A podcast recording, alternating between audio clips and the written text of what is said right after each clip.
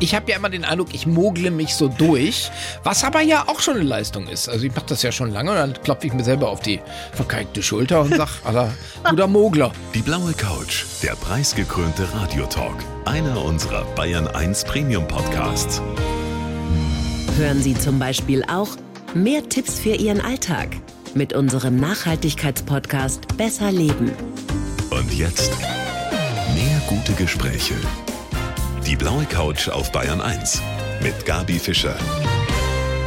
Ja, er ist ein Multitalent. Mein Gast, der mir hier gegenüber sitzt, mhm. hat Comedy drauf, Unterhaltungs- und Wissensshows, da tritt er auf. Herzlich willkommen, Wiegald Boning. Ich freue mich. Servus, ich freue mich auch. Ja. Deine Bandbreite, die ist riesengroß. Ich kenne dich als Komiker noch, ja. Comedy, da bist du ja bekannt geworden auch. Mhm. Und wenn ich dich jetzt sehe bei Terra X zum Beispiel in oh dieser Wissensshow, dann nehme ich dir das ab, was du sagst. Ja, verloren. Schön, dass du das mit Bandbreite verknüpfst. Ist ja alles relativ. Ich habe ja immer den Eindruck, ich mogle mich so durch, was aber ja auch schon eine Leistung ist. Also ich mache das ja schon lange und dann klopfe ich mir selber auf die verkalkte Schulter und sag, aller guter Mogler. Aber das brauchst du schon, immer wieder neue Projekte, oder? Das ist ja nur ein gangbarer Weg gegen die Langeweile. Mhm. So, und ich kann nicht immer dasselbe machen, dann würden die Leute ja auch sagen, der stagniert. Das will man ja auch nicht. Viele sagen natürlich, okay, jetzt bin ich mit Comedy gut gefahren zum Beispiel und da bleibe ich einfach mal dabei. Ja, nun bin ich zur Comedy ja auch ähm, durch Zufall geraten, habe ich immer den Eindruck. Also ursprünglich wollte ich ja Jazzmusiker werden. Und irgendwie durch eine Verkettung von Bekanntschaften, möchte ich mal sagen, plötzlich fragte mich Hugo Egon Balder, hast du Lust mitzumachen bei RTL Samstagnacht? Ich hatte ja keine Ahnung, was sich dahinter verbergen würde. Ich musste aber meine Miete zahlen, vermutete, dass man damit jetzt diesen Betrag der Miete irgendwie verdienen könnte und sagte daher einfach ja. So, und die Leute hielten mich dann offenbar für lustig. Und zunächst war ich empört und dachte, wieso bin ich denn lustig? Was soll das denn? Aber ich habe mit diesem Missverständnis leben gelernt. Und jetzt hast du eine neue Herausforderung ja. angenommen, ja. so wie sich das auch gehört bei dir. Und zwar ein Marathonjahr hast du ja. hinter dich gebracht. Das mhm. bedeutet 52 mal 42 Kilometer gelaufen. Ja. Das ist ja nun ein ganz schön dickes Ding, was du da vollbracht hast. Ja. War das nach dem Motto, Ankommen ist alles? Ja, in der Tat. Ankommen ist alles und zwar einmal die Woche. Entscheidend war, dass ich den Marathon hinter mich bringe, 42,2 Kilometer, mit dem übergeordneten Ziel, 52 Wochen, tatsächlich ein Jahr lang das so durchzuziehen. Und da geht's auch schon los. Ich dachte, ich würde jetzt unwillkürlich immer schneller werden, weil das ist ja auch ein tolles Training. Mhm. Passierte aber nicht. Also es gab einerlei Überraschungen in diesem Jahr. Und ich musste mich selber immer wieder zügeln und sagen, Vorsicht, nicht verletzen, du willst ja ankommen. Und jetzt hast du das Marathonjahr hinter dir, hast ein Buch geschrieben mit dem Titel Lauf, Wiegald, Lauf. Ja. War Corona tatsächlich schuld daran, dass du dir das vorgenommen hast? Das spielte tatsächlich eine Rolle. Also mit dieser Idee geliebäugelt habe ich vor langer Zeit schon mal, nämlich vor 20 Jahren. Da dachte ich dann aber, hm, diese Schuhe sind dir zu groß. Das ist jetzt nur was für hochbegabte Titanen. Und mir fehlte die Zeit. Jetzt war Corona, Live-Auftritte fielen flach. Ich hatte mehr Zeit und ich dachte mir, du bist jetzt in deinen besten Jahren, also solltest jetzt mal so langsam zu Potte kommen. Also ehe du klapprig wirst. Nicht? Und dann schritt ich zur Tat. Also Corona hat da durchaus einen Einfluss gehabt. Jede Woche ein Marathon. Ja. Also das ist natürlich schon ein dickes Ding. Kann man sich da überhaupt erholen in dieser Woche dazwischen? Also ich hatte den Eindruck, es fehlen einige Stunden jede Woche. also man kann das zwei Wochen hintereinander oder ich dann drei. Man kann natürlich auch jeden Tag laufen oder mhm. so. Ja, es, man kann das alles steigern. Bei mir fehlten immer einige Stunden der Erholung und das summierte sich, dass nach einigen Monaten man doch den Eindruck hatte, jetzt würde ich gerne mal ein Wochenende aussetzen. Aber das sah das selbstgeschraubte Reglement nicht vor. Du hast dir selber ein Reglement dazu geschrieben. Ja. Dein Sohn hat dich auch schon mal begleitet. Der ist einmal mitgelaufen. Zweimal eigentlich. Beim München-Marathon auch. Ja. Auch dein Vater ist mal mitgekommen im mein Rollstuhl. Vater, richtig. Und das war ein Highlight für Das dich? war für mich das absolute Highlight, weil mein Vater eine der Personen war, denen ich zuerst davon erzählte. Weihnachten vorletzten Jahres. Ich sagte, folgende Idee, ich laufe jetzt jede Woche Marathon. Und äh, er zog mich von Anfang an auf, er ist begnadeter Provokateur. Ich habe nichts anderes von ihm erwartet, als dass er sagt, dieser Sportquatsch, total übertrieben. Junge, äh, besinn dich, mach dein Leben nicht kaputt. Das macht doch keinen Spaß, was mhm. du davor hast. Und so zog sich das als roter Faden durch das ganze Jahr durch, bis er im November plötzlich zu meiner großen Überraschung fragte, ob ich Lust hätte, ihn zu schieben mhm. im Rollstuhl. Mhm. Er ist schon alt und klapprig. Da sagte ich, ja, selbstverständlich, sehr, sehr gerne. Das war erstmal interessant, einen Rollstuhl zu finden, der geeignet ist, weil das ist eben doch sechs, sieben, acht Stunden sitzen. Das muss ja, ja auch, muss man ja auch erstmal hinkriegen. Und dann war das ein zauberhafter Tag. Wir waren in Gegenden im Süden unserer Heimatstadt Oldenburg unterwegs, an Orten, wo ich das letzte Mal mit ihm war. Da mag ich vielleicht zehn Jahre alt gewesen sein. Und das war natürlich ein großes Fest, ein Familienfest, mhm. möchte ich sagen. Darf man denn da auch mal nach der Zeit fragen, die du so gebraucht ja, hast? Ja, knappe acht Stunden waren das, glaube ich. Das waren ein bisschen mehr dann ja, wahrscheinlich das, auch. Ne? Also so der Rollstuhl war dann doch unerwartet schwerer als zum Beispiel die Kinderwagen, die ich ja auch kenne. So äh, war ja, aber da musste man nicht groß drüber nachdenken. Also die Tatsache, dass es überhaupt dazu kam, war schon ein so ein solcher Sieg. Also so mhm. haben wir beide das empfunden. Und das war so ein fantastischer Tag und hätte schön. auch länger dauern können. War ja. egal. Ja. Klingt schön. Lauf, Wiegald, Lauf. Dieses Buch hast du deinem Vater gewidmet. Ja. Und da sind auch Fotos drin. Ja. Und eins hat mich da direkt erschreckt. Was denn? das mit deinen Füßen, wie so. du da. Du hast ja eine besondere Art, dich sportlich zu kleiden, sage ja. ich mal. Du hattest da auch mal Sandalen an. Mhm. Und da sieht man deine Zehen. Ich zeig's dir nochmal. Ach, richtig. Ja, ja, ja, ja. Warum Sandalen? Ähm, ich dachte, ich kann es mir erlauben, einfach so mit ein kleines bisschen zu langen Fußnägel dieses Projekt anzugehen. Was aber dazu führte, dass die Fußnägel in diesen Laufschuhen, die ich zunächst verwendete, immer vorne anstießen. Wurden dadurch etwas instabil, klapprig, äh, kriegt eine dunkel Mahagoni-Färbung und fielen dann auch irgendwann ab. Das war jetzt natürlich nicht so ein schöner Anblick für meine Frau und alle anderen. Aber ich dachte mir, was kann ich tun jetzt, um den Fußnägeln Gelegenheit zu geben, neu zu wachsen? Und da kam ich auf Sandalen. Ich habe gar nicht gedacht, dass man mit Sandalen jetzt gut Marathon laufen kann, aber kann jetzt im Nachhinein nichts Schlimmes darüber berichten. Also es funktioniert tatsächlich. Das funktioniert tatsächlich. Also dein Foto spricht eine andere Sprache, aber du hast es ja zur Rekonvaleszenz ja. gebraucht Richtig. für deine Fußnägel ich sozusagen. Tick langsamer, aber funktioniert tatsächlich. Funktioniert tatsächlich. Ja. Ja, ich möchte eins mal an dieser Stelle sagen, das kann eigentlich nicht gesund sein. Jede Woche hm ein Jahr lang einen Marathon laufen. Darüber bist du dir aber selber auch bewusst, oder? Ja, sonderlich gesund. Also sagen wir mal, es gibt positive Effekte, Herz-Kreislauf, die finden das gut. Orthopädisch, naja. ähm, ja, also Knochengelenke, die müssen sich da umstellen, sagen wir mal so. Nicht? Das, also es gibt gesündere Leibesübungen, Fahrrad, Schwimmen sind da eher zu empfehlen. Aber es geht ja nicht immer nur um Gesundheit im Leben. Zumal das ja auch ein Kind der Corona-Zeit ist. Also vielleicht war das auch eine, vielleicht war das auch Inspiration, den Körper jetzt mal einer, einer heftigen Prüfung zu unterziehen. Ja, so, kann sein. Du sitzt ja fit vor mir, also du hast ja, es ja alles gut hinter dich. Ich wunderbar erholt, alles tipptopp. Dein Vater, der hat eigentlich gesagt, du bist bekloppt, Junge, ja, ne? Ja. Was hat deine Frau gesagt? Die, die kennt mich, die weiß, dass ich Zeit an der frischen Luft verbringen sollte, damit ich ein erträglicher Zeitgenosse bin. Also die hat sich dem nicht entgegengestellt, sagte viel Glück. Und ihr war nur wichtig, dass ich also jetzt die häuslichen Pflichten nicht vernachlässige. Also, dass ich nicht denke, ich komme dann nach Hause und kann mich dann den Rest des Tages aufs Sofa legen. Das hätte mh, hm, vielleicht zu Diskussionen geführt. Aber nach dem ersten Lauf drückte sie mir gleich eine Mülltüte in die Hand, hier bitte nach draußen bringen, sodass ich also wusste, aha, also ja, Botschaft ist angekommen. Verstehe. Ja. Also damit war alles klar und alles mhm. festgelegt. Ich habe jetzt hier, bevor wir weitersprechen ja. über dein tolles Projekt, habe ich einen Lebenslauf für dich. Ja. Von uns für dich geschrieben und ich hätte gerne, dass du den vorliest. Mhm. Ich heiße Wiegald Boning und stelle mich über großen Herausforderungen. Humor und Sport gehören zu meinem Naturell. Das Shetland Pony in mir muss immer raus. So bin ich Weltmeister im Langsamschwimmen geworden, habe mit dem Tretroller die Alpen überquert, 200 Nächte im Zelt geschlafen und 52 Marathons in einem Jahr geschafft. Wenn ich etwas wirklich will, kann ich erhebliche Energien freisetzen.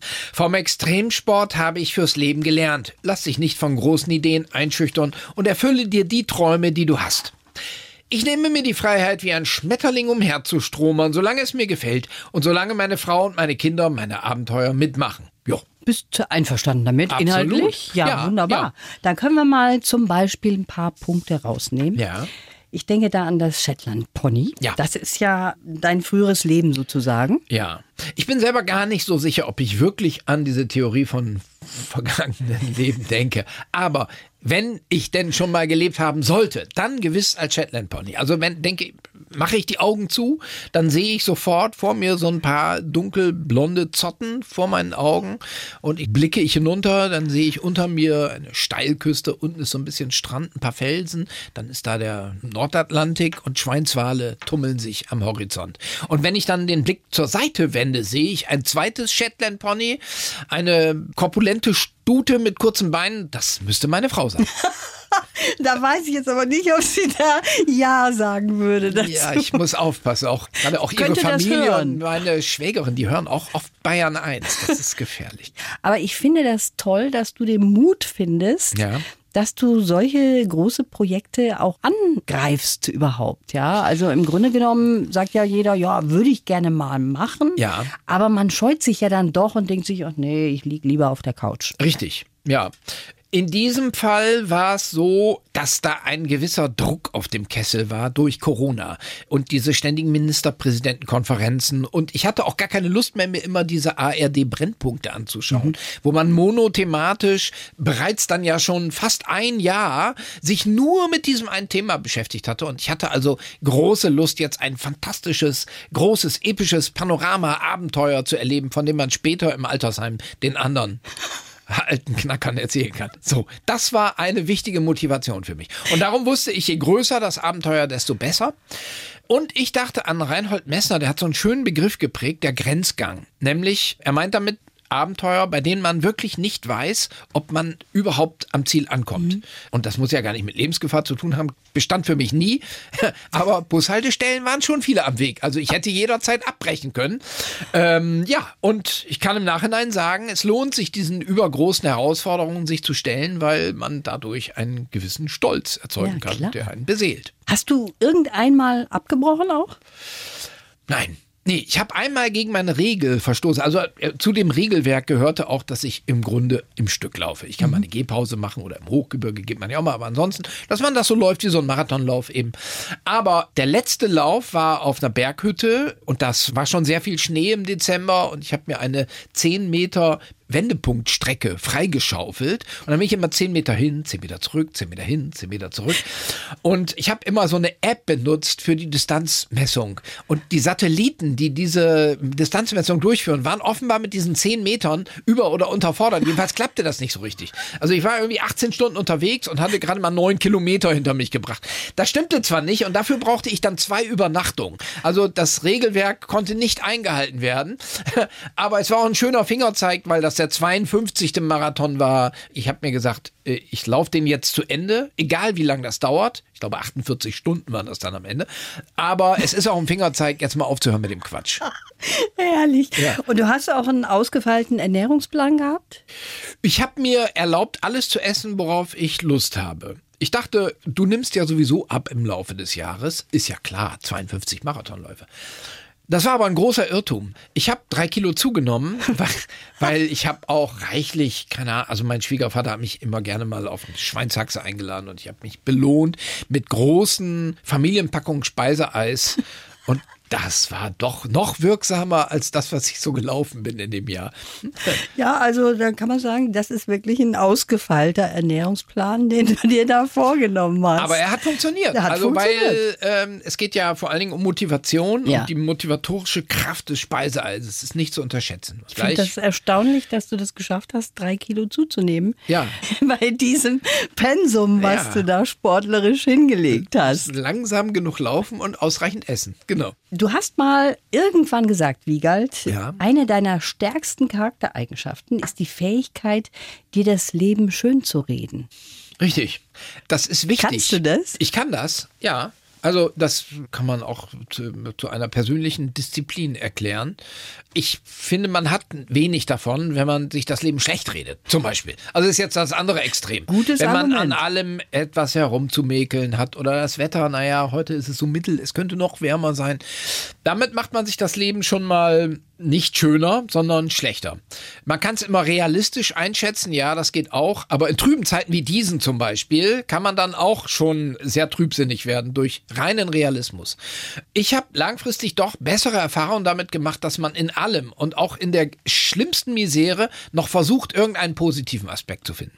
Und dafür sind die 52 Marathonläufe tatsächlich ein gutes Beispiel. Also jetzt gehen wir mal in die Zukunft, 30 Jahre oder 40, ich sag mal in 40 Jahren, ich sitze im Altersheim und erzähle den Leuten aus dem Jahr 2021 und die anderen sagen, wisst ihr noch, der Lockdown, war das nicht schlimm?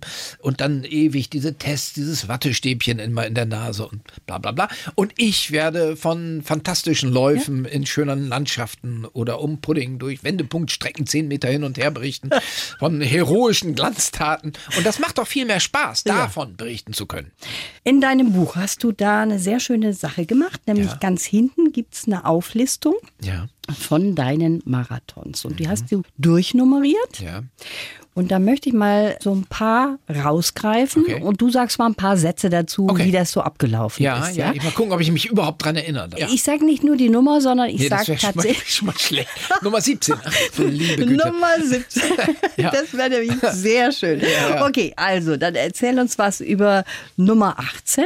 Port Andratsch. Port Andratsch, ja, das war natürlich super. Ja, weil das war Ostern letzten Jahres und man durfte ja eigentlich gar nicht nach Mallorca reisen. Also Mallorca hatte niedrige Inzidenz und man durfte dorthin mit, mit Test für den Flug, glaube ich. So. Aber da die Bundesregierung bat uns Bürger, bitte nicht zu verreisen. Auch aus Solidarität mit den Hoteliers in Deutschland, die ja gar nicht Geschäfte machen durften.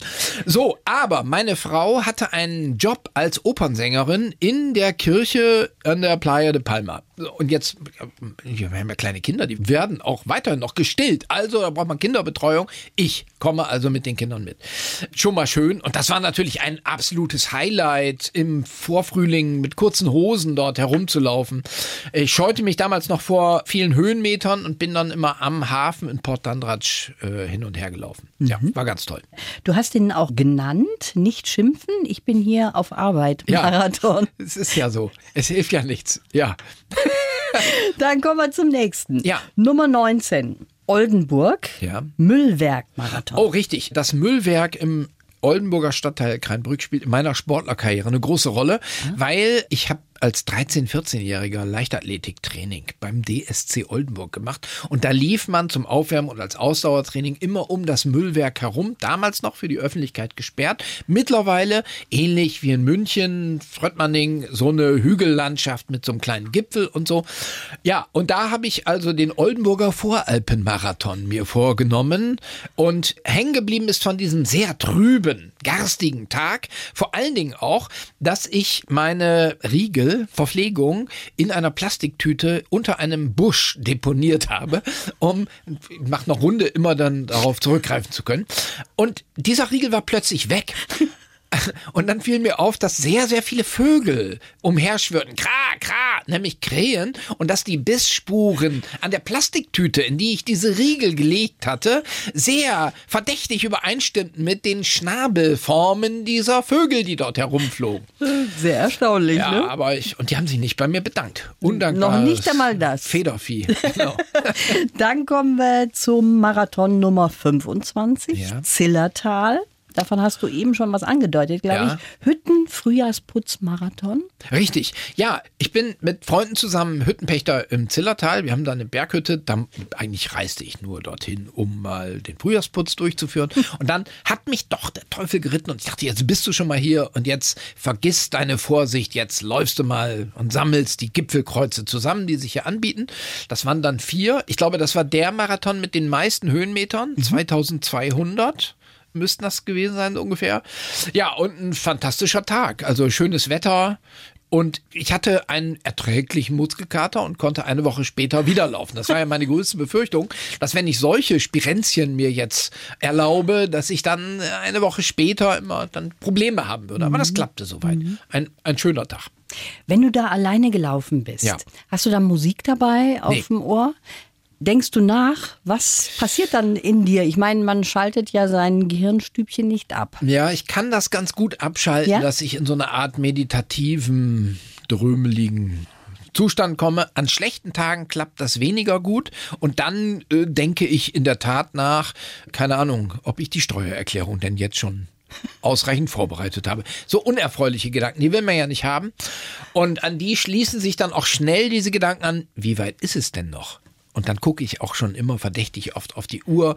Und das sind die und nicht die guten Tage. An den guten Tagen denke ich gar nichts, sondern flöte einfach irgendwelche Melodien vor mich hin und wundere mich, wie schnell die Zeit verfliegt. Oder ich konzentriere mich auf die Landschaft. Das mhm. ist dann die dritte Möglichkeit. Also, dass man eine schöne, tolle neue Landschaft kennenlernt. Im Zillertal war das natürlich auch so. Dann kann man den fliegenden Wolkenschiffen zuschauen, die unter einem unterwegs sind dann vergeht die Zeit natürlich auch schnell. Und wenn man dich dann so gesehen hat, ja. laufen gesehen, da kommt man ja auch manchen Menschen entgegen. Selten aber. Und ja. du bist ja jemand, der auch auffällt, vor allen Dingen, weil du oft ein sehr schönes Outfit auch trägst ja, als Sportler.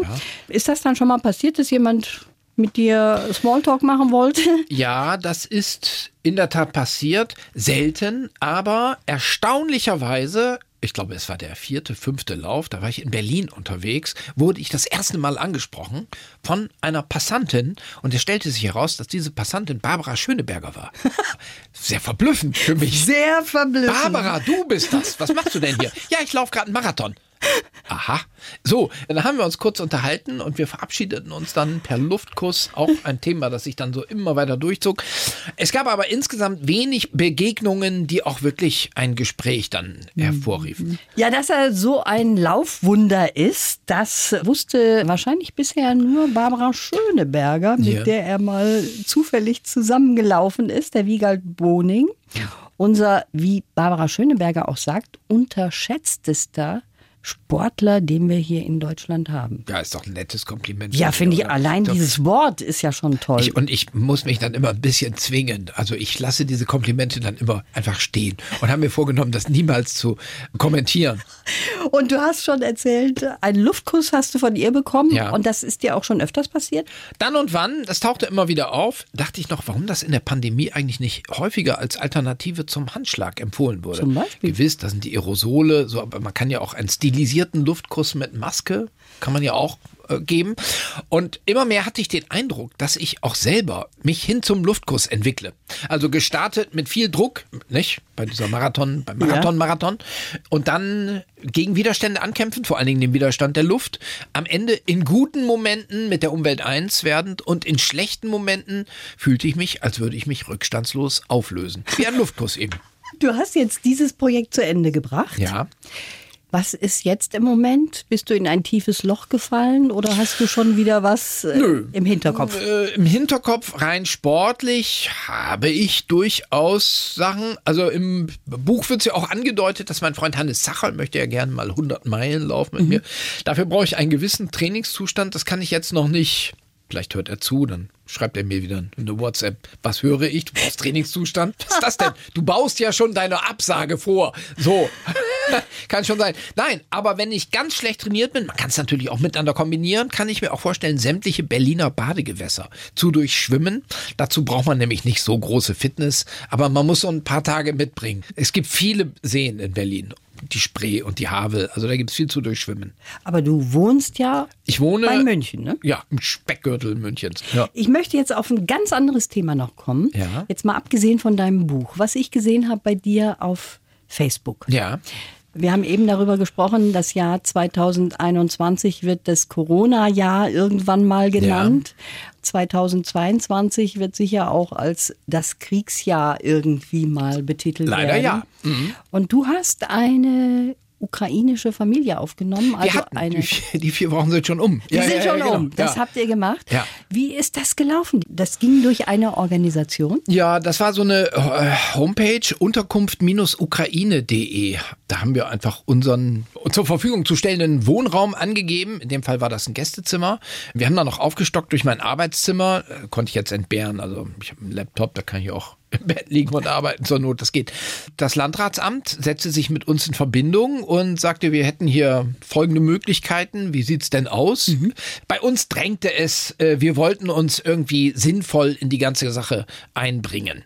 Ja, und das ist soweit gelungen. Und dann hatten wir eine Familie, das war interessant. Sagen wir mal, vor allen Dingen ist es eine emotionale Achterbahnfahrt, die natürlich nicht zu unterschätzen ist, weil die kommen aus Odessa. Jetzt gerade letzte Woche wurde Odessa beschossen. Gibt es natürlich viele Telefonate und Tränen, die fließen. Ich würde es jedem auf jeden Fall empfehlen, wenn man den Raum denn hat, sich dort einzubringen. Und falls nicht, es gibt tausend Möglichkeiten, mhm. äh, als freiwilliger Helfer am Bahnhof sich da in irgendeiner Form sinnvoll einzuschalten in das Ganze. Weil auch hier ist es ja so, dass man sonst allzu leicht, also ich jedenfalls dazu neige, den ganzen Tag diese Nachrichten wahrzunehmen und sich als hilfloser Zuschauer wahrzunehmen. Und die Sache ist erträglicher, wenn man selber Einsatz zeigt. Mhm. Du sagst, die vier Wochen sind rum, Schon, das heißt, ja. Sie haben eine neue Bleibe gefunden. Ja, genau. ne? mhm. Aber habt ihr noch Kontakt? Sie sind jetzt gerade vorgestern, glaube ich, Ach so, weg. Also gerade wieder erst fragen. Weg. Ja, ja, genau. Okay, ja, ja. Aber ihr werdet wahrscheinlich im, in Kontakt ja, bleiben. Das mhm. wird schon so sein. Ne? Ich wollte nur auf diese Sache noch kommen, weil ich das auch sehr interessant finde. Eben Organisationen bieten sowas an. Ja. Und da sollte man ruhig auch mal nachhaken und sagen, ich habe hier ein Zimmer zur Verfügung. Ne? So, also ich kann es nur empfehlen und dazu auffordern zu machen. Ja, ja genau. Mhm. Wiegald, unsere Zeit ist jetzt schon um. Ja. Ich danke dir fürs Kommen. Ich habe eben schon vieles über dein Outfit erzählt, auch als Sportler. Ja. Du hast jetzt hier, das sehen unsere Hörer nicht, einen Ein wunderschönen Strohhut, Strohhut dabei. Ja. Mhm. Bist du ein Hutträger? Ich bin Hutträger. Ja, ich bin da so dran gewöhnt, dass ich, wenn ich keinen aufhabe, dann friere ich leicht im Kopf. Kann auch mit dem Schütterwerden meiner Haarpracht zu tun haben. Aber diese Strohhüte, die sind prima. Man kann zur Not sogar hier, das ist so eine Kreissäge, sagt man. Das sind ja noch, also Hohlräume, die man füllen kann zur Not mit Kleingeld oder. das ist eine schöne Idee zum ja. Schluss. Ich danke dir fürs Kommen danke, und wünsche dir alles Gute. Dir auch.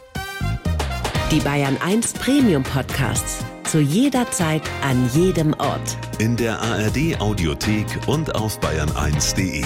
Bayern 1 gehört ins Leben.